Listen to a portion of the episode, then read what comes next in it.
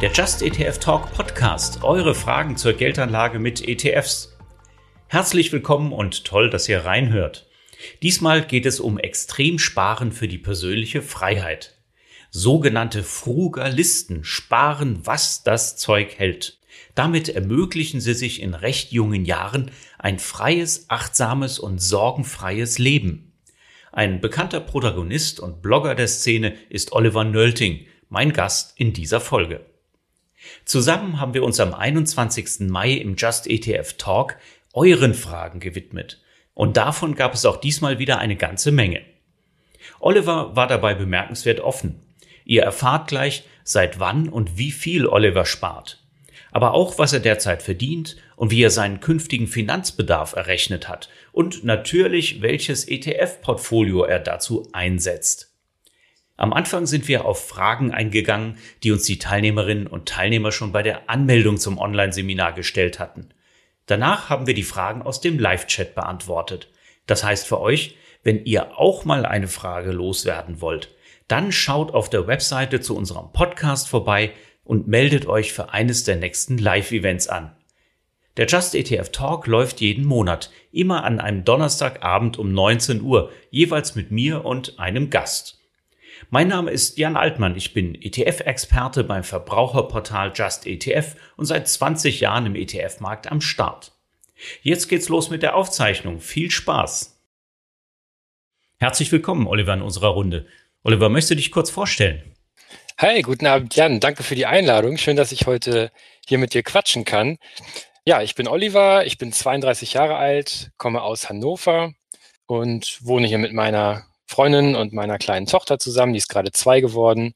Beruflich arbeite ich als Softwareentwickler. In meiner Freizeit fahre ich gerne Skateboard, treffe mich mit Freunden und blogge auf frugalisten.de darüber, wie ich ja mit möglichst wenig Geld ein möglichst erfülltes Leben führe und wie ich mein Ziel zu erreichen versuche, mit 40 finanziell ausgesorgt zu haben. Wow, vielen Dank, Oliver, für die, für die kurze Vorstellung. Ihr hört schon, unser Thema dreht sich heute um Extremsparen. Anders geht's nämlich nicht, so ein Ziel zu verfolgen. Aber natürlich auch um die finanzielle Freiheit und die erforderliche Geldanlage bis dahin. So, jetzt legen wir mal los. Was hat die Teilnehmerinnen und Teilnehmer denn am meisten im Vorfeld interessiert? Viele sind vom Begriff des Extremsparens offenbar fasziniert. Dem liegt aber noch viel mehr zugrunde, nämlich der Gedanke des Sparens für maximale finanzielle Freiheit in späteren Jahren. Legen wir also los damit. Oliver, was ist Frugalismus? Ein Konzept, eine Religion oder die reine Vernunft? Wahrscheinlich von allem ein bisschen. Ja, ich finde es lustig, dass ähm, der Titel des Talks, dass ihr den Titel des Talks äh, Extremsparen genannt habt, weil meiner Meinung nach geht es beim Frugalismus eigentlich gar nicht so sehr darum, Geld zu sparen. Das ist eher so ein Nebeneffekt, weil das eigentliche Ziel beim Frugalismus ist, ein möglichst erfülltes Leben zu führen, ein möglichst glückliches Leben zu führen. Darum geht's. Und erstmal klingt das, das dann schaffen, ein möglichst erfülltes Leben zu führen und als Nebeneffekt Geld zu sparen. Und wir Frugalisten sind der Überzeugung, dass man für die Dinge, die wirklich für ein erfülltes Leben wichtig sind, die einen wirklich glücklich machen, langfristiges Glück und langfristige Zufriedenheit bringen, dass man für die nicht unbedingt Geld braucht oder viel Geld braucht. Und ich kann ja mal so ein bisschen aus dem aus meinem eigenen Leben berichten. Das finde ich immer so ein bisschen besser, als jetzt hier so hochphilosophisch zu werden. Ähm, ich für seit einem Jahr, ich hätte das mal vorher machen sollen, aber seit einem Jahr erst ein Dankbarkeitstagebuch, wo ich jede Woche aufschreibe, was die Woche gut war und was mich glücklich gemacht hat.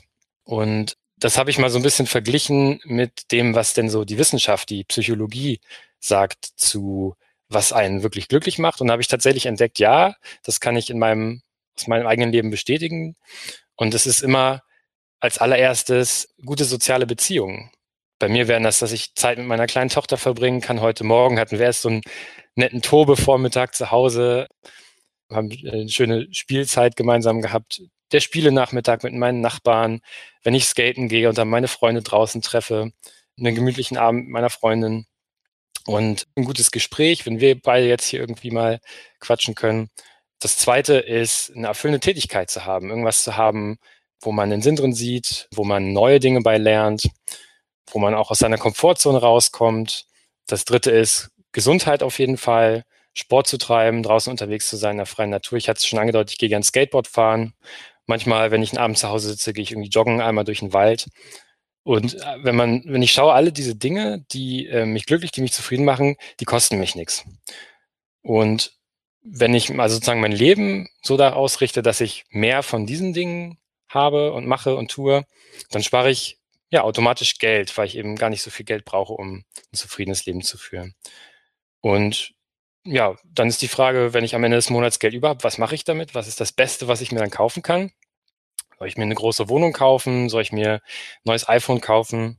Nee, weil das fügt ja eigentlich nichts noch Positiveres zu meinem Leben hinzu. Und deswegen investiere ich das Geld in ETFs, in Wertpapiere und spare es eben, damit ich später und heute noch mehr Zeit und noch mehr Freiheit habe, um eben den schönen Dingen des Lebens nachgehen zu können. Also zusammengefasst könnte man sagen, es ist fast eher eine Lebensphilosophie, die dahinter steht und äh, weniger jetzt ein äh, Konzept wirklich nur durch eisernes Sparen voranzukommen, sondern tatsächlich die Erfüllung steht auch im Vordergrund. Ich habe auch mal nachgeschlagen, bei Wikipedia steht der Begriff Frugalismus unter dem Oberbegriff Bescheidenheit. Das hat mir auch gut gefallen. Bescheiden kann man ja in jeder Art und Weise sein. Ich selber äh, bin ansässig in Frankfurt. Da gibt's jede Menge Beispiele, wenn ich so um mich herum gucke, von Menschen, die von Bescheidenheit noch nicht so viel gehört haben. Deswegen äh, vielleicht noch ein paar Details. Wie lebst du deine Bescheidenheit oder auch äh, deine Befriedigung vom Leben aus? Arbeitest du noch Vollzeit? Ja, ich kann vielleicht ganz allgemein mal umreißen, wie mein, wie mein Leben, wie mein Alltag so aussieht, damit die Zuhörerinnen und Zuhörer eine bessere Vorstellung bekommen. Ja, toll. Also arbeiten tue ich aktuell 24 Stunden die Woche angestellt. Also ich habe eine 60-Prozent-Stelle als Softwareentwickler und bin darüber hinaus noch selbstständig. Ähm, so ein paar Stunden die Woche, wie es gerade passt, wie ich Zeit habe, wie ich Projekte habe. Und unterm Strich arbeite ich vielleicht so 30 bis 35 Stunden die Woche in meinem Job. Darüber hinaus natürlich noch den Blog. Das ist auch ein bisschen Arbeit, aber dafür verdiene ich kein Geld. Ja, ich lebe mit meiner Freundin und meiner kleinen Tochter in einer Dreizimmerwohnung auf 69 Quadratmetern, relativ zentral in Hannover. Auf der einen Seite vom Haus fährt die U-Bahn drei Stationen zum Bahnhof. Auf der anderen Seite vom Haus geht der Stadtwald los und da kann man spazieren gehen und joggen und da gibt es ganz viele Spielplätze auch für unsere Kleine. Das ist sehr schön. Wir zahlen für die Wohnung pro Person ungefähr 400 Euro Miete mit allen Betriebskosten und dann kommen natürlich bei mir noch Ausgaben für Essen dazu, für Urlaube, für Anschaffungen und unterm Strich gebe ich aktuell ungefähr 900 Euro im Monat aus für mich selbst und meinen Anteil an den Ausgaben fürs Kind. Bei meiner Freundin ist das ungefähr ähnlich, also sie gibt ungefähr nochmal so einen ähnlichen Betrag aus.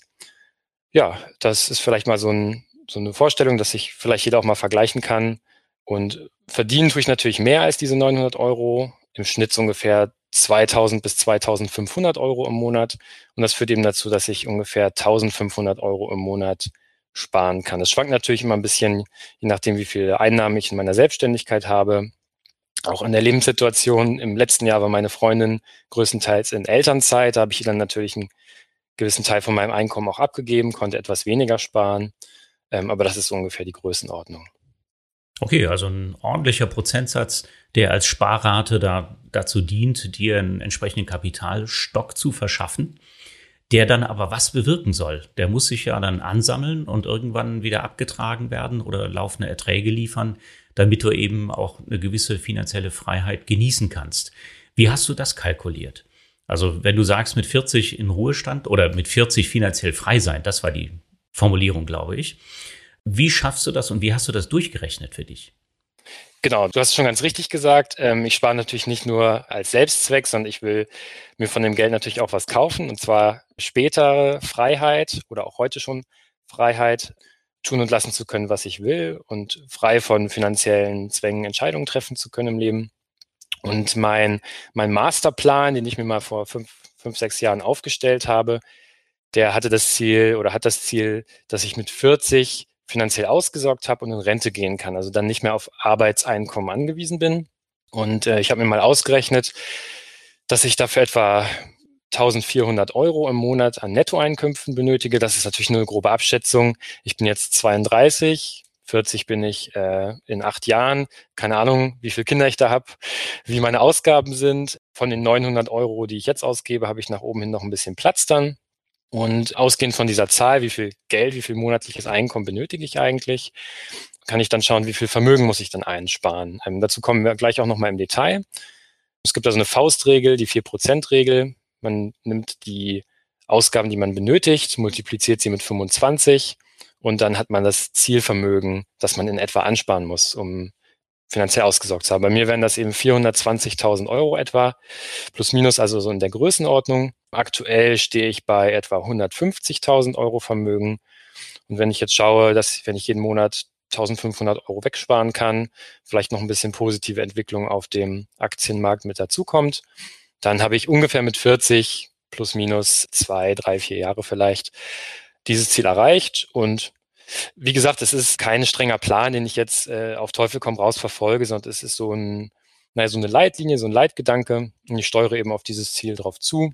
Wenn ich mit 40 feststelle, ja, ich habe die 400.000 Euro, aber meine Ausgaben sind ein bisschen größer, als ich vielleicht abgeschätzt hatte, dann ist ja auch kein Beinbruch, dann kann ich meine Arbeitszeit auf fünf Stunden die Woche reduzieren oder eben noch selbstständig ein bisschen was hinzuverdienen oder ich arbeite noch drei Jahre länger oder fünf Jahre länger. Aber ich habe immerhin 90 Prozent oder 80 Prozent Freiheit und ähm, muss auf keinen Fall mehr irgendwie Vollzeit arbeiten gehen, wenn ich das nicht möchte. Die Versicherer, die kalkulieren das ja so, die nehmen die berühmten Sterbetafeln, schauen sich an, wie lange lebt jemand im Durchschnitt und kalkulieren das etwa für die Dauer, wie sie ihre laufenden Ausgaben dann zahlen müssen. Und hast du auch so eine Überlegung angestellt? Also wie viele Jahre willst du nach den 40 dann letztlich eigentlich dein Kapital abtragen? Ja, da kann man sich überlegen, wie viel Sicherheit will man eigentlich einplanen. Ich würde in so einem Plan immer ungefähr mit einem Alter von 95 bis 100 Jahren rechnen, was man an, an Alter erreicht.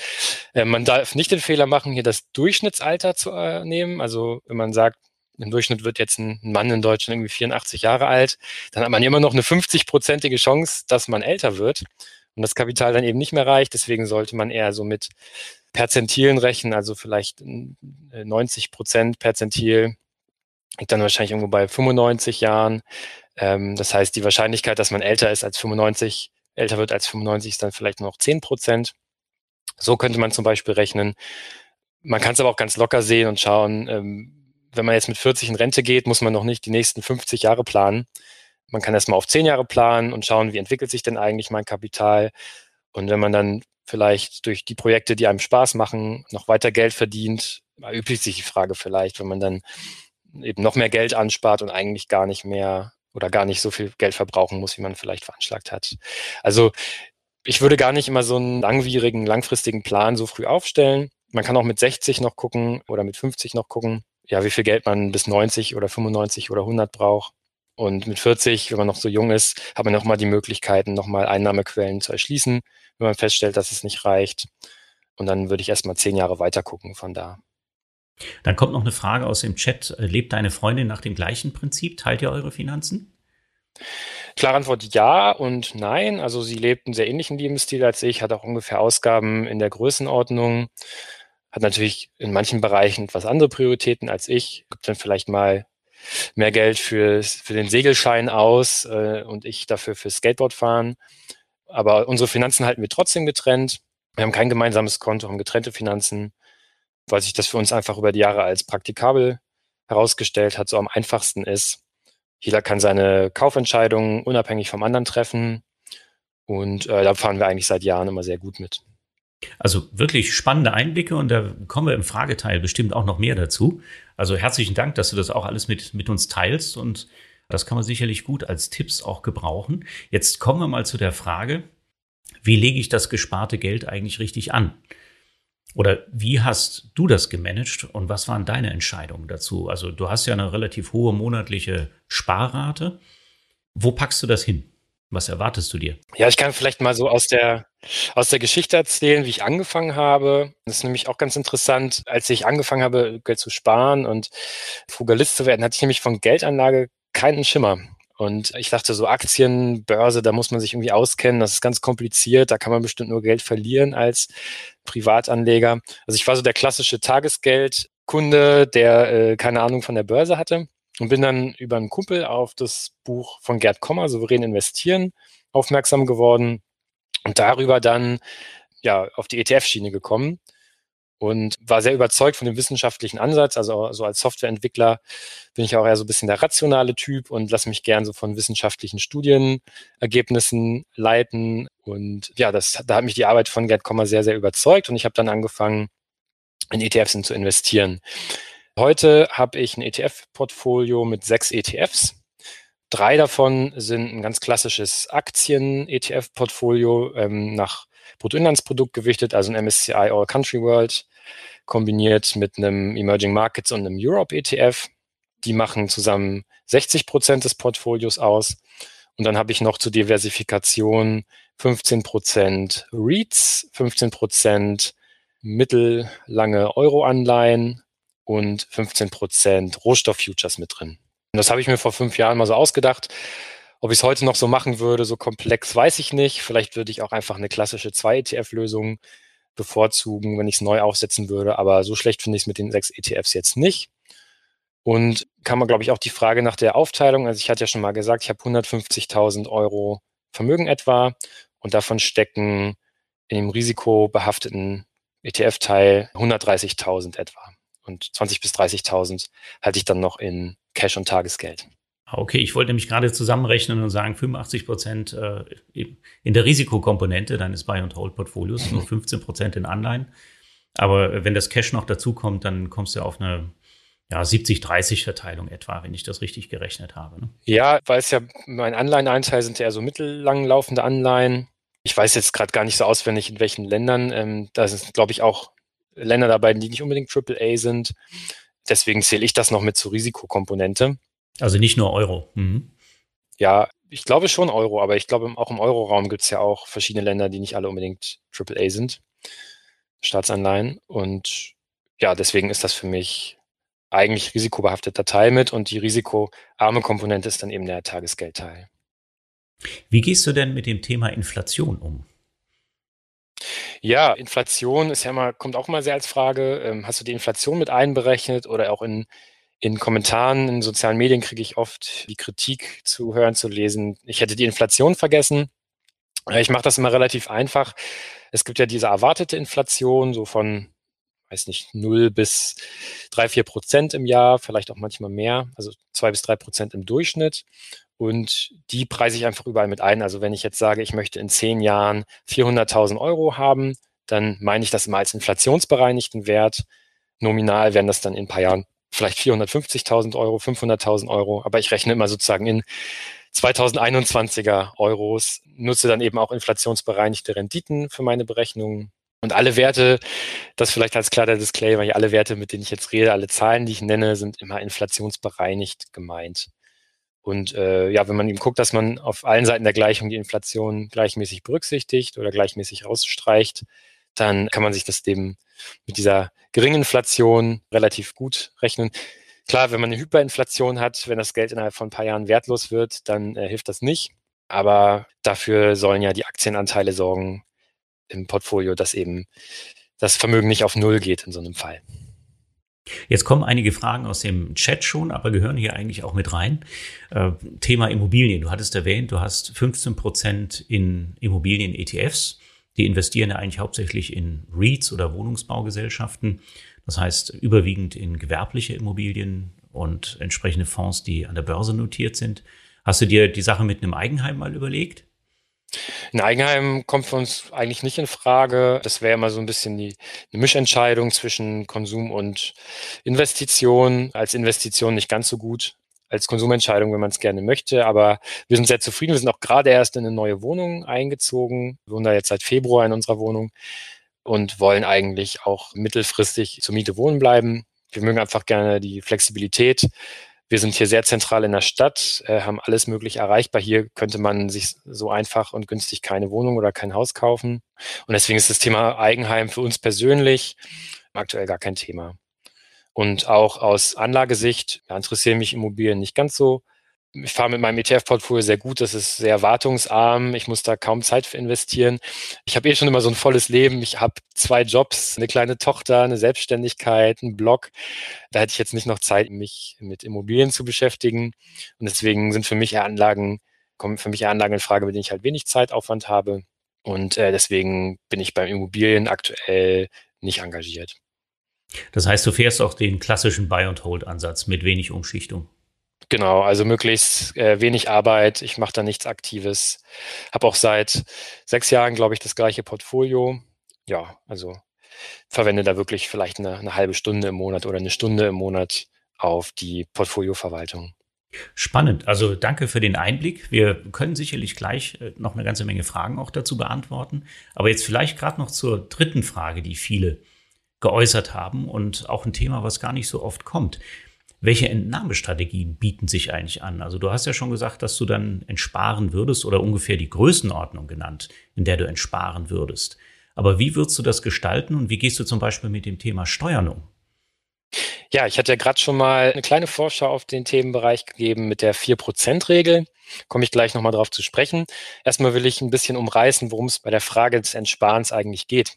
Und zwar ist ja das Grundproblem, ich möchte ja als, als Privatier, als Frührentner gerne von meinen Kapitalerträgen und von meinem Vermögen leben können und im Idealfall jeden Monat meine Ausgaben aus meinem Depot entnehmen können oder ausgezahlt bekommen in irgendeiner Form. Also eine, eine regelmäßige Kapitalauszahlung aus meinem Portfolio generieren.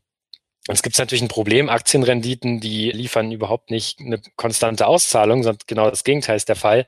Mal geht's 40 Prozent bergauf, im nächsten Monat wieder 20 Prozent bergab. Wie soll ich aus diesem schwankenden Portfolio eine gleichbleibende Entnahme generieren, ohne dass ich irgendwie entweder Gefahr laufe, innerhalb von ein paar Jahren pleite zu gehen, dann gar nichts mehr zu haben, oder umgekehrt zu wenig zu entnehmen aus zu großer Vorsicht und ähm, am Ende meines Lebens bin ich dann Multimillionär und habe aber im Monat irgendwie nur 500 Euro gehabt. Also ich möchte so ein bisschen dieses, dieses Problem optimieren, also so ein Optimierungsproblem, dass ich gleichzeitig eine möglichst hohe Entnahme habe, dass ich eine, eine Sicherheit habe, nicht zu früh pleite zu gehen. Genau, also zwischen diesen beiden Punkten entscheidet sich das Ganze so ein bisschen. Und da gibt es jetzt verschiedene Ansätze und es ist wirklich ungeheuer komplex und es spielen eine Menge Faktoren mit rein. In welche Portfolioallokation investiere ich eigentlich? Was habe ich an staatlicher Rente zu erwarten? Du hast schon erwähnt, äh, in welchem Altershorizont rechne ich eigentlich? Also ich habe schon Ideen, was man da als Software programmieren könnte, um da Berechnungen anzustellen. Aber es ist wirklich ein Riesenthema. Und äh, wenn man jetzt nur fünf Minuten Zeit hätte, das Ganze zu erläutern, dann ist immer eine gute Faustformel für die Frage, wie viel brauche ich denn eigentlich, um in Rente gehen zu können, wie viel kann ich aus meinem Depot entnehmen, ist diese 4%-Regel. Und die besagt, dass wenn ich ein Depot habe mit dem Wert X und dann in Rente gehe damit, kann ich jedes Jahr 4% des anfänglichen Portfoliowerts entnehmen. Also als Beispiel, ich habe eine Million Euro angespart und ETFs angelegt, dann kann ich daraus jedes Jahr 40.000 Euro, das sind 4% von einer Million, entnehmen und verbrauchen und ausgeben und jedes Jahr an die Inflation auch noch anpassen. Das ist eine Daumenregel, eine Faustformel. Man sollte das nicht verstehen als gesicherte Strategie. Also ich, wenn ich jetzt tatsächlich eine Million hätte, dann würde ich das nicht so machen. Aber eben um die Frage zu beantworten, wie viel brauche ich denn so ungefähr? Und wenn man dann an dem Punkt ist, kann man sich genau anschauen, was sind denn meine individuellen Faktoren? Wie alt bin ich jetzt schon? Wie weit ist es noch bis zur gesetzlichen Rente? Wie viel gesetzliche Rente kann ich erwarten? Wie ist mein Portfolio strukturiert, auch wie viele Schwankungen kann ich in meinen Ausgaben akzeptieren. Wenn ich sage, ich brauche jeden Monat genau 5000 Euro und drei Cent, dann kann ich natürlich weniger Risiko eingehen, als wenn ich sage, na, irgendwas zwischen 1000 und 4000 Euro ist okay. Und wenn es an der Börse nicht ganz so gut läuft, nehme ich halt ein bisschen weniger Geld raus und fahre nur zweimal im Urlaub statt dreimal. Und dann kann ich auch ganz anders agieren. Diese Faktoren muss man damit einbeziehen und je nachdem, äh, was dabei rauskommt, landet man dann irgendwo bei zwischen drei und fünf Prozent vielleicht, die man jedes Jahr ungefähr nehmen kann. Und ja, wie das konkret aussieht, da muss man dann eben rechnen, wenn es soweit ist. Das ist erstmal so der Umriss dieses Themengebiets. Und es gibt wirklich viele verschiedene mathematische Modelle und Lösungsansätze. Da gibt es Menschen, die sagen, ich entspare nur die Dividenden oder ich verbrauche nur die Dividenden aus meinem Portfolio. Dann gibt es Leute, die einfach nach so einer strikten Entnahmerate fahren, die sagen, ich nehme einfach drei Prozent von meinem Vermögen und gut ist. Und dann gibt es auch kompliziertere Dinge, Gleitpath, dynamische Entnahmeraten. Also wer da Interesse hat, da tiefer einzusteigen, ich habe auf meinem Blog eine Artikelserie zu dem Thema geschrieben, um mal so einen Grobüberblick zu geben. Und es gibt auch noch andere Blogs und Bücher zu dem Thema, zum Beispiel finanzenerklärt.com oder de, weiß ich gerade gar nicht. Der Georg, der da schreibt, der hat, äh, taucht sehr tief in diese Materie ein und schreibt wirklich sehr interessante Artikel. Das soll jetzt erstmal von mir nur mal so eine grobe Übersicht sein, worum es bei dem Thema überhaupt geht und mit welchen Zahlen man da etwa rechnen kann. Also mit dieser 4%-Regel, da sind da natürlich äh, Inflation und Steuern schon mit eingerechnet. Das bezieht sich auf die Gesamtrechnung. Ne? Inflation, ja, die ist mit drin. Hatte ich ja gesagt, mhm. man kann 4% entnehmen und dann jedes Jahr an die Inflation anpassen. Aber Steuern sind dabei noch nicht berücksichtigt, weil die auch sehr individuell unterschiedlich sind. Es hängt natürlich von meiner Entnahmerate ab und von meiner Portfoliostrukturierung, wie viel Gewinnanteil ist auf dem Portfolio, das ich nachher versteuern muss. Und generell wenn man sich das Thema anschaut, wird aber meiner Meinung nach das Steuerthema ein bisschen überschätzt. Wir kennen das ja alle, wir zahlen Kapitalertragssteuer, 25 Prozent. Das heißt, von seinen schönen Kapitalerträgen, von den Dividenden, die man bekommt, geht gleich ein Viertel runter. Und wenn man aber als Privatier von seinen Kapitalerträgen lebt, dann machen diese Kapitalerträge ja einen großen Teil der eigenen Einnahmen aus, vielleicht sogar die einzigen. Und dann kann man erstmal den Einkommenssteuergrundfreibetrag nutzen, knapp 10.000 Euro, die man im Monat erstmal ohne jede Steuerzahlung entnehmen kann. Der Sparerpauschbetrag kommt hinzu, Krankenkassenbeiträge, die man zahlt, kann man wieder als Sonderausgaben absetzen. Und ich hatte mir mal so bei so einer Berechnung als kleine Faustformel gemerkt, wenn man ungefähr 1300 Euro Nettoeinnahmen, also so ein ganz gutes Mittelklasse-Haushaltsausgabenprofil. Wenn man 1300 Euro im Monat an Ausgaben hat und die aus seinem Portfolio bestreiten will, dann zahlt man im Regelfall keine Steuern oder einen sehr, sehr geringen Satz, vielleicht fünf Prozent. Nach aktueller Steuerregelung, Nach, die sich natürlich klar. auch immer wieder ändern kann. Ne? Also genau, im, im Chat kommt gerade die Frage, also deine ETFs sind doch bestimmt tesorierende ETFs. Ist das der Fall oder hast du, reinvestierst du regelmäßig? Ja, ich habe tesorierende ETFs und das ist auch sehr hilfreich bei der steuerlichen Gestaltung, weil man hat ja mal das Bestreben, Steuern immer möglichst weit nach hinten zu verschieben. Einerseits natürlich, um diese Steuern stunden zu können, dass sie die gesparten Steuern eben noch weiter Rendite erwirtschaften können in der Zwischenzeit. Und was jetzt in meinem Fall noch relevant wäre, wenn ich eben plane, früh in Rente zu gehen, dann von meinen Kapitalerträgen zu erleben, ist mein Steuersatz in der Zukunft, so hoffe ich zumindest, ich weiß ja nicht, wie die Steuergesetzgebung in 20, 30 Jahren ist, oder ich erwarte zumindest, dass mein Steuersatz auf diese Kapitalerträge in der Zukunft niedriger ist. Also habe ich natürlich das Bestreben, den Besteuerungszeitpunkt dahin zu legen, wo ich weniger Steuern auf diese Kapitalerträge zahle. Und da sind thesaurierende ETFs für mich die bessere Wahl. Also ich habe tatsächlich der REIT-ETFs, glaube ich, einen Ausschütter. Aber ich bin aktuell mit meinem Portfolio von 130.000 etwa beim Sparerpauschbetrag. Was die, 801 Euro beziehungsweise genau. 1602 zusammen, ja. Mhm. Genau. Ja, kommt dann so ein bisschen drauf an, wie sich die Vorabpauschale noch entwickeln wird. Die war ja jetzt eher so null äh, bisher. Aber genau, also da machen thesaurierende ETFs für, für so einen Plan auf jeden Fall Sinn. Ich meine, es gibt ja auch Pläne mittlerweile, äh, die Abgeltungssteuer dann tatsächlich durch die Besteuerung mit der ganz normalen Einkommensteuer, mit der Progression auch zu verknüpfen. Und wenn man nicht so viele Einnahmen hat, dann ist das natürlich auch insgesamt ein, ein großer Vorteil. Hm. Also man sollte nicht davon ausgehen, dass die Steuerregelungen für die nächsten 30 Jahre konstant sind und sich zu Tode optimieren, nur auf Steuern hin, sondern lieber auf die Anlagelösung achten. Das ist auch etwas, was, was wir immer gerne erwähnen.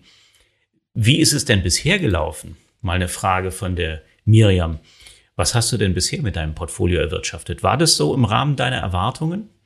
Ja, ich muss ehrlich gesagt sagen, ich tracke das gar nicht so genau oder mich interessiert tatsächlich die Rendite auch gar nicht so sehr. Wie gesagt, mein Portfolio habe ich seit fünf Jahren jetzt. Das heißt, es ist für eine langfristige Anlage noch ein relativ kleiner Horizont und eine sehr kurze Zeitdauer, in der alles passieren kann. Ne? Also wir haben es jetzt ja gesehen, in den letzten fünf Jahren ging es mit den Märkten eigentlich nur bergauf. Ich glaube, meine Durchschnittsrendite könnte sogar fast zweistellig sein. Also ist auf jeden Fall sehr, sehr stark im Plus, sehr grün, seit ich angefangen habe anzulegen. Also man könnte sagen, hat meine Durchschnittserwartungen äh, bisher übertroffen, aber man sollte diesen Wert natürlich mit Vorsicht genießen. Diese Durchschnittsrendite, die ich erwarte, also irgendwie fünf Prozent meinetwegen, wird sich erst nach 20, 30 Jahren wahrscheinlich dann zeigen und auf so eine kurze Sicht wie fünf Jahre ist es ein reiner Zufall, ne? ob es nach, besonders nach oben gegangen ist oder besonders nach unten gegangen ist. Also jetzt im Rückblick betrachtet war meine Anlage bisher sehr, sehr gut und sehr erfolgreich. Aber vielleicht gehen die nächsten fünf Jahre auch ins Rote. Ich weiß es nicht. Also wer das tracken möchte und was daraus lernen möchte, der kann natürlich auch bei Just ETF sogar mit einem kostenfreien Account das alles recht genau nachprüfen und ermitteln. Es kostet nichts, man erfährt, was sein Depot jeweils erwirtschaftet hat. Und da gibt es auch noch eine wichtige Funktion und die wollte ich kurz nochmal ansprechen. Jetzt ist es ja so, dass die Kapitalmärkte dafür sorgen, dass dein Portfolio irgendwann unrund wird. Hast du denn Anpassungstransaktionen vorgenommen oder lässt du es einfach liegen? Nee, tatsächlich mache ich das und ich mache es sogar auch mit Just ETF. Das hören wir äh, gerne. ja, ist tatsächlich wahr. Bisher musste ich noch kein Rebalancing durch Verkäufe machen. Also ich rebalance mein Portfolio immer dann, wenn ich neues Geld einzahle. Und dann verteile ich die Neueinzahlungen eben auf die ETFs, die nicht so gut gelaufen sind, damit ich da die Allokation wiederherstellen kann. Also ich habe mein Portfolio auch in Just ETF gespiegelt und da angelegt und dann nutze ich da mal diese Funktion Portfolio anpassen und gebe dann die Zielprozentwerte ein und dann sagt er mir ja genau, wie viele Anteile ich von welchem ETF kaufen muss. Und dann gehe ich einfach zu OnVista und platziere danach die Orders. Also das finde ich wirklich ganz cool und das dauert 10 Minuten oder so, 20 Minuten und dann habe ich meine ETFs wieder drin. Ja, das ist super zu hören. Freut mich sehr. Ein bisschen anderes Thema von der Daniela aufgebracht. Deine 4%-Regel. Ist die sicher? Eben kam auch schon im Chat die Nachfrage, ja, der Komma hält ja eigentlich nichts davon. Den Gerd Kommer hatte ich übrigens im, im letzten Talk hier gerade. Ah, cool. Wo, wobei der nach wie vor bei seiner Weltportfolio- und Buy-and-Hold-Strategie völlig unverändert äh, dabei ist und auch nicht dem Tech-Hype erliegt und auch das Inflationsthema relativ entspannt sieht. Aber nochmal zurück zur 4%-Regel. Du hast ja schon gesagt, das ist eine Faustregel und man kann natürlich sehr komplizierte Modelle drauf anwenden. Meine Vermutung bei diesen Modellen wäre, man weiß es wahrscheinlich erst hinterher, ob es funktioniert hat oder nicht oder ob es optimal war oder nicht. So rum. Ja. Funktionieren tun sie wahrscheinlich alle, aber wenn du es im Vornherein optimierst mit der großen Maß an Unsicherheiten, vielleicht ist so eine Faustregel gar nicht so schlecht. Aber wie kommt die zustande? Erklär das vielleicht, Herr Daniela, nochmal. Ja, also die 4%-Regel basiert auf einer Studie, die ist schon älter, aus den 90er Jahren. Und äh, dieser Studie wurde geprüft, man nehme ein Portfolio aus Aktien und Anleihen. In dem Fall waren es 50 Prozent oder, oder 70 Prozent Aktien. Und das lässt man über 30 Jahre laufen. Die Idee dahinter war, ein Amerikaner geht mit 60 äh, in Rente, wird 90 Jahre alt, also 30 Jahre äh, war das schon ein relativ langer Anlagehorizont. Und dann testet man mal verschiedene Entnahmeraten durch und prüft das anhand von historischen Werten. In der betreffenden Studie waren das Daten von 1926 bis in die 90er Jahre, also Marktdaten vom S&P 500. Und dann schaut man mit, mit welcher Entnahmerate, 4%, 5%, 6%, hätte dieses Testportfolio alle möglichen Zeiträume aus der Vergangenheit überlebt, ohne dass man pleite gegangen wäre innerhalb dieser 30 Jahre. Und da kam raus, okay, mit 4% hätte das Portfolio alle 30 Jahreszeiträume zwischen 1926 und den 90er Jahren überlebt. Das bedeutet also, diese 4%-Regel war darauf ausgelegt, wirklich jede Eventualität, auch den Börsencrash von 1929 mitzumachen und zu überleben. Und natürlich muss man diese Regel mit Einschränkungen betrachten. Erstens ist 30 Jahre ein Zeitraum, der nicht für alle Fälle zutrifft. Wenn ich mit 40 in Rente gehen will und 95 werden will, habe ich einen 55 Jahre Zeitraum. Das macht diese 4%-Regel dann natürlich wieder unsicherer. Zum anderen geht die 4%-Regel aus von höheren Anleihenrenditen, die wir heutzutage nicht mehr haben. Und wenn man mit aktuellen Daten und der aktuellen Marktsituation die gleiche Simulation nochmal laufen lassen würde, würde man auch nicht bei 4% landen, sondern bei ungefähr 3,5%. Ne, man könnte also sagen, 3,5% sind sicher, aber ich hatte ja schon angedeutet, das ist auch nur eine Faustregel. Und es kommt immer darauf an, gerade in Deutschland, äh, wie viel staatliche Rente bekomme ich auch, wie viel Zeit muss ich noch überbrücken bis zur gesetzlichen Rente. Und wenn ich jetzt nur deine Frage beantworten würde, ist die 4%-Regel zu offensiv für jemanden, der länger als 30 Jahre in Rente gehen will, nur von seinen Kapitalerträgen leben will. Heutzutage wäre die 4%-Regel nicht sicher. Also man hätte dann eine 20-prozentige Pleitewahrscheinlichkeit meinetwegen. Sie wäre also nur zu 80 Prozent sicher. Wie gesagt, die Zukunft kennt man nicht. Hinterher weiß man es nur, hast, hast, du ja schon erwähnt, Jan, äh, ob es funktioniert hätte oder nicht. Das heißt, man muss immer mit Wahrscheinlichkeiten arbeiten, man kann mit historischen Daten rechnen, man kann mit Computersimulationen rechnen. Und wenn dann eben rauskommt, in 80 Prozent der Simulationsdurchläufe oder in 80 Prozent der historischen Zeiträume hätte das so funktioniert, dann spricht man eben von so einer 80-prozentigen Erfolgswahrscheinlichkeit. Das ist auch was, was man für sich festlegen muss. Wenn ich sage, ich will im Alter 100 Prozent safe sein, dann muss man natürlich eine geringere Entnahmerate haben, als wenn ich sage, ey, 80 Prozent Erfolgswahrscheinlichkeit ist total okay für mich. Ey, 50-50, solange ich irgendwie mit einer gewissen Wahrscheinlichkeit am Ende noch Geld über habe, ist es okay. Und wenn ich pleite gehe, ist es auch okay. Kann ja auch sein, ne? dass man sagt, was kostet die Welt? Ähm, pleite ist kein Problem für mich, dann ziehe ich halt wieder zu meiner Mama oder so. Dann kann man auch mit mehr äh, Risiko kalkulieren und vielleicht eine höhere oder eine niedrigere Erfolgswahrscheinlichkeit akzeptieren. Genau, also wenn ich da eben nicht so risikobereit bin, das ist ja das, womit die Versicherer ihr Geschäft machen.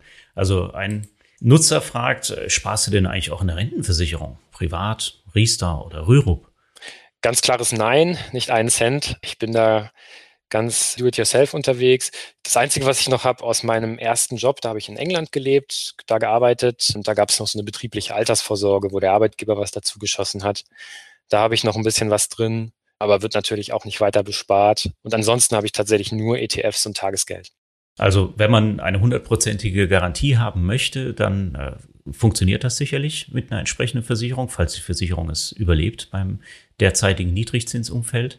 Kann aber auch sein, dass man mit Riester äh, so enttäuscht ist wie viele andere Anleger gerade, deren äh, Aktienanteile jetzt verkauft wurden im letzten März, als es so steil nach unten ging und praktisch keine Aussicht mehr auf entsprechende Kapitalerträge besteht. Also daher ist das bestimmt keine schlechte Entscheidung. Jetzt kommt eine Frage, da müssen wir auch mal drüber reden, vom Felix. Sollte man nicht heutzutage eher nachhaltige ETFs sparen oder investieren? Wie hältst du es damit? Ja, muss ich ganz ehrlich gestehen, habe ich mich jetzt noch gar nicht so sehr im Detail mit beschäftigt. Ich kenne jetzt so ein bisschen die Literatur auch von Gerd Kommer zu dem Thema zum Beispiel, wo er geschaut wird, was stecken da eigentlich für Aktien drin in diesen nachhaltigen ETFs, was sind die Nachhaltigkeitskriterien. Und mein persönliches Resümee zu dem Zeitpunkt war, dass es mit der Nachhaltigkeit so eine Sache ist. Also wenn man zum Beispiel den MSCI SRI-Index guckt, in den, in den World SRI-Index, ich glaube, da steht McDonald's relativ weit oben und Microsoft und frage ich mich mal so ein bisschen, was ist jetzt daran so besonders nachhaltig an McDonald's? Ich bin zum Beispiel Vegetarier und McDonald's ist dann eher so eine Firma, wenn ich jetzt wirklich nachhaltig investieren wollen würde, würde ich die eher nicht unterstützen. Und ja, ich persönlich bin der Überzeugung, wenn man, wenn ich nachhaltig investieren würde mit wirklich mit Nachdruck, dann würde ich das wahrscheinlich echt über Einzelaktien machen und mir da wirklich Unternehmen aussuchen, von denen ich überzeugt bin, dass sie auch meine persönlichen ökologischen Kriterien erfüllen. Aber ich denke auch, dass man mit nachhaltigen ETFs nichts verkehrt macht. Die TERs, die, die Gebühren sind sehr günstig, die sind auch immer noch relativ breit diversifiziert, über hunderte Positionen. Und da würde ich sagen, ist das dann einfach eine Geschmacksfrage. Also ich sehe da nichts Verkehrtes dran, würde auch jetzt niemandem davon abraten. Ähm, aber ich für mich persönlich bin eben in diese Materie noch nicht so tief eingestiegen, dass ich mich dann aktiv für ein nachhaltiges Investment entschieden habe. Und meine ETFs sind eben konservativ, breite Markt-ETFs. Da kommen wir auch gleich nochmal drauf zu sprechen. Nochmal kurzer Nachtrag hier zum MSCI World SRI. Also ich äh, habe gerade die größten zehn Positionen mal angeschaut, äh, damit also jeder weiß, worum es auch geht. Also es sind ursprünglich sind 1600 Werte im MSCI World. Dann kommen zahlreiche Ausschlussfilter und am Ende bleiben nur 25 Prozent der Werte übrig. Und selektiert wird zum einen nach so einer Art Ausschlussfilterprinzip nach normativen Kriterien, also zum Beispiel keine Unternehmen, die in der Tabakherstellung tätig sind oder in äh, Kraftwerkskohle oder in der Waffenproduktion. Und zusätzlich erfolgt dann noch so ein qualitatives unternehmensbezogenes Screening. Und da steht tatsächlich, genau wie du sagst, Microsoft ganz oben. Dann kommt eine Tesla, kann man auch sicherlich drüber streiten. Eine Nvidia, Chip- und Grafikkartenproduzent. Und dann aber schon so eine Home Depot, äh, Disney, Procter Gamble, oder auch eine Roche und Salesforce.com und PepsiCo stehen mit drauf. Also es lohnt sich mal in das Index Factsheet reinzugucken, ob man dann letztlich damit einverstanden ist. Wir selber bei Just ETF machen das so.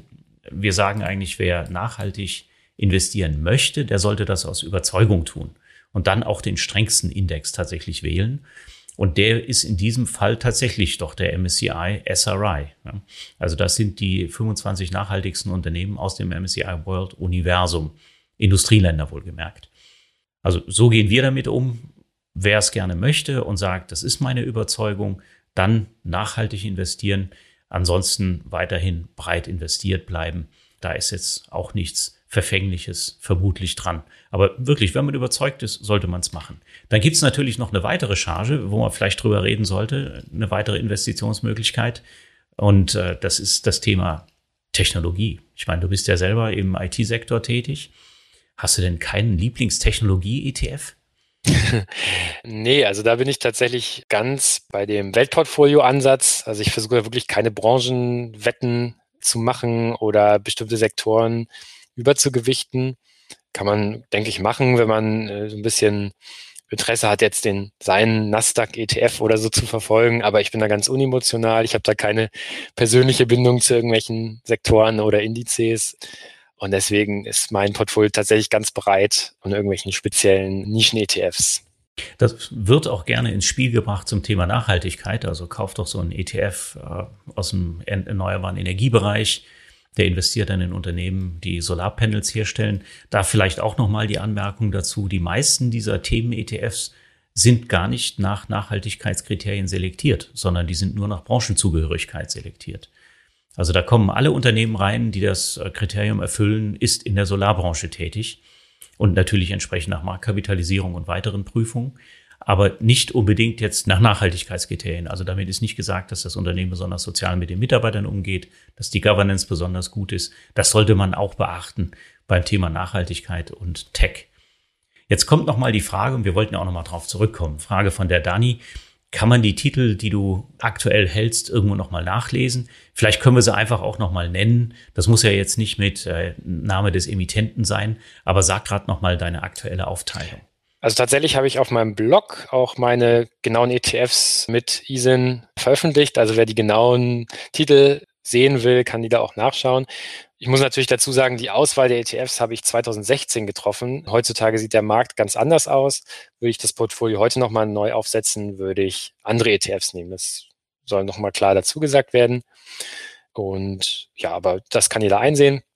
Die genauen Namen ISINs kenne ich jetzt gerade nicht auswendig, aber es ist, wie gesagt, ein Ach so, die Frage, wie heißt mein Blog frugalisten.de? Da findet ihr ihn und da steht auch der Artikel über mein Portfolio mit drin. Also da kann jeder drauf gucken, sieht genau, welche ETFs der Oliver hält, in äh, welcher Gewichtung. Aber er sagte eben aus 2016 ausgewählt. Da wurde aber bisher noch keiner geschlossen. Wie hast du die ausgewählt, die ETFs? Oh, da muss ich widersprechen. Tatsächlich ist Aha. ganz schön viel passiert und es wurde auch schon ein ETF geschlossen und einer verschmolzen. Das ist auch so, passt vielleicht hier ganz gut rein, echt eines so meiner größten Learnings beim ETF-Investment, weil man denkt immer so ETF-Investment, das ist so ganz einfach und wartungsfrei und da muss man gar nicht so viel machen. Aber ich war doch überrascht, wie viel Veränderung in dem ETF-Markt passiert. Und ich glaube, von meinen sechs ETFs sind nur noch zwei oder drei die gleichen, in die ich ursprünglich mal investiert habe. Manche wurden verschmolzen. Einer ist tatsächlich irgendwie, hat die Rechtsform geändert und dann wurde dadurch ein Verkauf und Kauf ausgelöst. Ich musste dann auch 1000 Euro Steuern bezahlen auf die aufgelaufenen Kursgewinne. Das war ein bisschen unglücklich. Zwei waren Comstage ETFs, die wurden umgestellt auf einen anderen Index und von thesaurierend auf ausschüttend. Die habe ich dann auch nicht weiter bespart und eben dann einen anderen, zu einem anderen geswitcht. Ähm, also da war tatsächlich in der kurzen Zeit, in den fünf Jahren eine Menge Bewegung. Und das, was ich daraus mitgenommen habe, ist auch ganz klar die Empfehlung, man sollte niemals überoptimieren. Also irgendwie die letzten Prozentpunkte TER vergleichen bei der ETF-Auswahl oder na, nehme ich jetzt den Luxor oder den Amundi, weil der hat ja irgendwie nächstes Jahr wird das alles verschmolzen und äh, der, der ETF-Anbieter kauft den anderen auf oder der ETF wechselt den Index. Da kann man sich auf gar nichts verlassen und deswegen würde ich immer gucken, einfach den Index besparen, den man haben möchte gucken, ob man thesaurierend ausschüttend will und dann Abfahrt. Also ein bisschen zu tun gibt's äh, offensichtlich dann tatsächlich noch. Zu deinem Fall, wo tatsächlich ein entsprechender Übertrag steuerpflichtig war, das tritt auf, wenn ein ETF-Anbieter einen ETF von einem Domizil eines europäischen Landes in ein anderes Fonddomizil überträgt, also zum Beispiel aus äh, Luxemburg nach Irland oder aus Frankreich nach Luxemburg, wie es jetzt auch des Öfteren vorgekommen ist. Und äh, da kann es passieren, dass das dann ein entsprechender Steuervorfall ist. Das heißt, Erträge, die bisher erwirtschaftet wurden, die werden dann tatsächlich auch ganz normal mit der Abgeltungssteuer besteuert. Also deine Überraschung, die du erlebt hast. Ansonsten kann es auch passieren, dass ein ETF liquidiert wird. Das heißt, der ETF-Anbieter entscheidet sich, ich brauche ihn nicht mehr. Entweder ich habe einen anderen gekauft und habe da ausreichend äh, ETF-Palette oder der ETF ist gar nicht mehr so erfolgreich. Davor kann man sich allerdings ein bisschen schützen, indem man ETFs auswählt, die mindestens 100 Millionen Volumen haben. Ab der Größe rechnet sich das für die ETF-Anbieter und mindestens drei Jahre alt ist. Also dann kann man schon mal die Wahrscheinlichkeit sehr stark senken, dass der ETF in Zukunft geschlossen wird, es sei denn, es kommt halt am Markt wieder zu Veränderungen, unter den Anbietern, die dazu führen, dass äh, die ETF-Paletten quasi bereinigt werden. Das so als kleiner Kommentar von meiner Seite. Haben wir auch einen großen Beitrag auf unserer Webseite. Was passiert eigentlich, wenn mein ETF geschlossen wird? Ist da mein Geld weg? Also das natürlich mitnichten. Ne? Wenn es ausgezahlt wird, wird es natürlich aber auch steuerpflichtig, wenn du einen Ertrag damit erzielt hast. Ja, dann ähm, würdest du es heute noch genauso machen? fragt die Susanne. Für welche ETF würdest du dich heute entscheiden? Ja, als ich investiert habe, gab es in Deutschland noch keine Vanguard-ETFs und äh, ich bin eigentlich sehr begeistert von denen. Finde auch dieses Genossenschaftsmodell gut. Die sind seit Jahrzehnten in Amerika aktiv, haben also auch einen langen Track-Record, eine große Firmenhistorie. Und meine Tochter, der habe ich jetzt einen ETF-Sparplan auf einen Vanguard All-World-Fonds eingerichtet.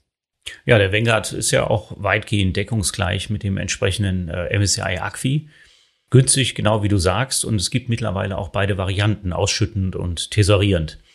Vanguard hat tatsächlich den FTSE-Index, den zugrunde liegenden Index, exklusiv lizenziert. Das bedeutet, da gibt es zumindest auf Indexbasis keinen Wettbewerb, wie das jetzt beim MSCI World ist. Den günstigsten MSCI World, den kriegst du so ab 0,12 äh, Prozent äh, Management-Fee. Beim MSCI ACFI allerdings geht's los bei 0,20 Prozent. Da liegst du, glaube ich, ein bisschen auch unter dem dem Vanguard-Produkt. Aber man sieht ja eigentlich genau daran, was an den ETFs die wesentliche Eigenschaft ist. Denn je größer die werden, was ja eigentlich ein Erfolg ist für den ETF-Anbieter, desto günstiger werden sie trotzdem, weil weniger Fixkosten anfallen und wenn es einen Wettbewerb gibt, also andere ETF-Anbieter springen da meistens auf den Zug auf, gibt 17 MSCI World ETFs, dann führt das schlicht und einfach dazu, dass die Gebühren sinken, während man investiert ist. Also man investiert vielleicht in den All World und der kostet jetzt, ich weiß nicht, 24 Basispunkte oder sowas. Und mit den Jahren, wenn der größer wird, dann kostet er am Ende vielleicht nur noch 15 Basispunkte. Also insofern ist natürlich die Auswahl nach Kosten schon wichtig zu Beginn und ist auch der wesentlichste Posten wahrscheinlich im Depot, der Auftritt, bei dem Spardepot jedenfalls. Aber ähm, um den Basispunkt sollte man wahrscheinlich auch nicht optimieren. Oder wie siehst du das? Nee, genau, auf keinen Fall. Und wenn man sich auch mal die tatsächlichen Tracking-Differenzen anguckt der einzelnen ETFs, gibt es zum Beispiel auf der Seite trackingdifferences.com, ähm, kann man sich von einzelnen ETFs dann ansehen, wie die Tracking-Differenzen, also die Abweichung des ETF-Kurses zum Index äh, sich über die Jahre äh, entwickelt haben. Und da merkt man, da gibt es auch einen großen Schwankungsbreite und man kann da auch gar nicht unbedingt eine klare Tendenz immer erkennen. Also manche ETFs werden billiger, manche werden teurer, manche sind in einem Jahr teurer und in also mit teuer meine ich, äh, haben eine, eine größere Abweichung zu Ungunsten des Anlegers. Und ja, also das, wenn man jetzt danach seinen ETF auswählt, im nächsten Jahr kann das schon wieder ganz anders aussehen. Und wir investieren ja in ETFs für eine langfristige Anlage. Und deswegen kann man da gar nicht so sehr in die Zukunft schauen, gar nicht so schwer optimieren. Und ich sage mal, wenn man sich zwischen zwei ETFs nicht entscheiden kann, und die Abweichung in der Tracking-Differenz oder in der TER sind vielleicht 0,2, 0,3 Prozent. Darauf würde ich eben wenig geben. Das kann sich auch schnell wieder ändern. Ja, sehen wir ähnlich. Wir allerdings bei Just ETF übrigens arbeiten wir nicht mit der Tracking-Differenz, weil die akademisch aus akademischer Sicht sehr schwer zu ermitteln ist. Denn äh, das muss so spitzfindig gemacht werden, gerade bei Aktien, die eine relativ hohe Volatilität aufweisen, die können innerhalb des Tages auch nochmal ein, zwei Prozent schwanken. Und schon hast du es in deine Tracking Difference eingerechnet, weil nämlich der Index zum Tagesschlusskurs vielleicht die Preise verwendet.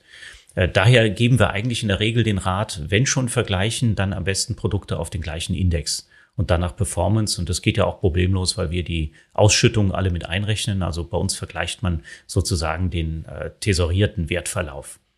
Dann fragt der Ruben, was finden wir besser, ein Portfolio, was wir selber managen oder eins, was von der Bank oder deren Mitarbeitern gesteuert wird? Also die Antwort ist, glaube ich, relativ eindeutig, die jetzt von uns kommt, oder? Ja, ich würde sagen, ein Portfolio, was von der Bank gesteuert wird, fände ich vielleicht noch ganz okay. Spielt dann vielleicht auf die auf Stichwort Robo-Advisor an.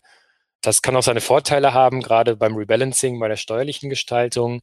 Wenn man sozusagen diese, die Produktebene nochmal verpackt in eine kostengünstige Portfolioverwaltung, die dann einem so steuerliche Themen vielleicht abnimmt. Das kann seinen Vorteil haben. Aber wenn das von den Mitarbeitern der Bank gesteuert wird, dann wäre ich sehr, sehr, sehr misstrauisch. Das würde ich auf keinen Fall tun, weil ich überzeugt bin, dass Investieren in ein diversifiziertes gut laufendes Portfolio so einfach ist, dass man dann niemand anderen braucht, außer sich selbst und eine gescheite Software, die einen dabei unterstützt. Sei es jetzt ein Robo-Advisor oder Just ETF, äh, wenn man das selber managen will. Und natürlich braucht man einen Online-Broker, um das zu kaufen. Aber einen Mitarbeiter, denke ich, braucht man da auf keinen Fall. Äh, so schwer ist das Thema nicht. Also auch bei Just ETF, wenn ich das noch ergänzen würde, sind wir große Fans des Selbermachens, des DIY-Gedankens. Und das spart einfach einen Haufen Geld am Ende des Tages. Und äh, genau wie Oliver das beschrieben hat, so schwierig ist es am Ende des Tages eigentlich auch nicht. Also es ist durchaus in Eigenregie einfach zu bewältigen. Wir haben auch sowas wie einen Strategieplaner, einfach mal reinschauen, Depot selber bauen, geht ganz einfach, ist eine Menge Optimierung drin. So, jetzt kommen wir langsam ans Ende unseres Talks heute. Sind leider noch ein paar Fragen unbeantwortet geblieben. Das ist jetzt dem äh, Zeitdruck leider geschuldet, aber ich würde sagen, eine Frage machen wir noch. Und ich habe hier noch eine Frage zum Thema Depot von Martin. Hast du nur das eine Depot bei OnVista oder hast du mehrere bei unterschiedlichen Brokern? Oder wie stehst du überhaupt zu dem Depotangebot, was es im Moment so gibt? Also wenn ich jetzt mal meine betriebliche Altersvorsorge aus England, diese Altlast ausklammere, dann habe ich tatsächlich nur das Depot bei OnVista aktuell in meiner Familie, meine Tochter, die hatten, für die habe ich ein Junior Depot bei Consors angelegt. Also ich bin jetzt nicht on Vista exklusiv unterwegs. Und ich finde persönlich, die Depotanbieter unterscheiden sich alle so wenig, dass wenn man bei einem davon sein Depot hat, also bei einem der gängigen Online-Broker, sei es jetzt Consors, Comdirect, DKB, Ingdieber, OnVista, ähm, wenn man ein, ein Depot da hat, dann gibt es meiner Meinung nach wenig Grund zu wechseln weil die alle eben sehr kostengünstig sind, je nachdem, was man da auch bespart. Ich persönlich habe halt auch beobachtet in den letzten fünf Jahren, es ist auch da, genau wie auf dem ETF-Markt, sehr viel Bewegung. Es kommen jetzt gerade ja diese ganzen Neo-Broker auf den Markt, Smart Broker, Trade Republic.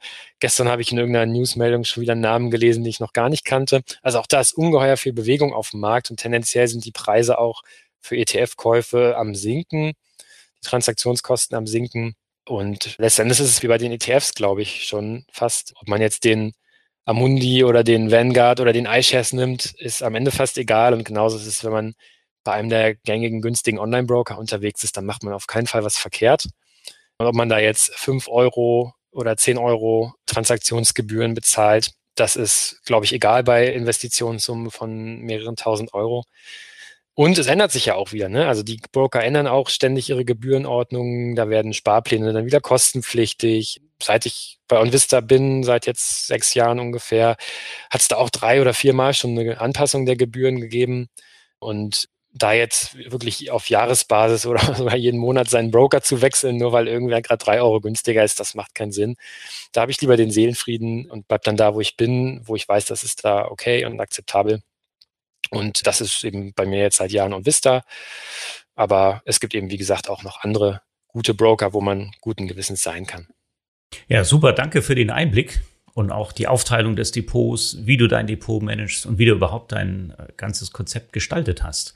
Wir sind jetzt am Ende unseres Just ETF Talks und ja, dann wünsche ich euch für heute einen schönen Abend. Bleibt gesund. Viel Erfolg beim ETF Investment. Oliver, du willst bestimmt auch noch was sagen.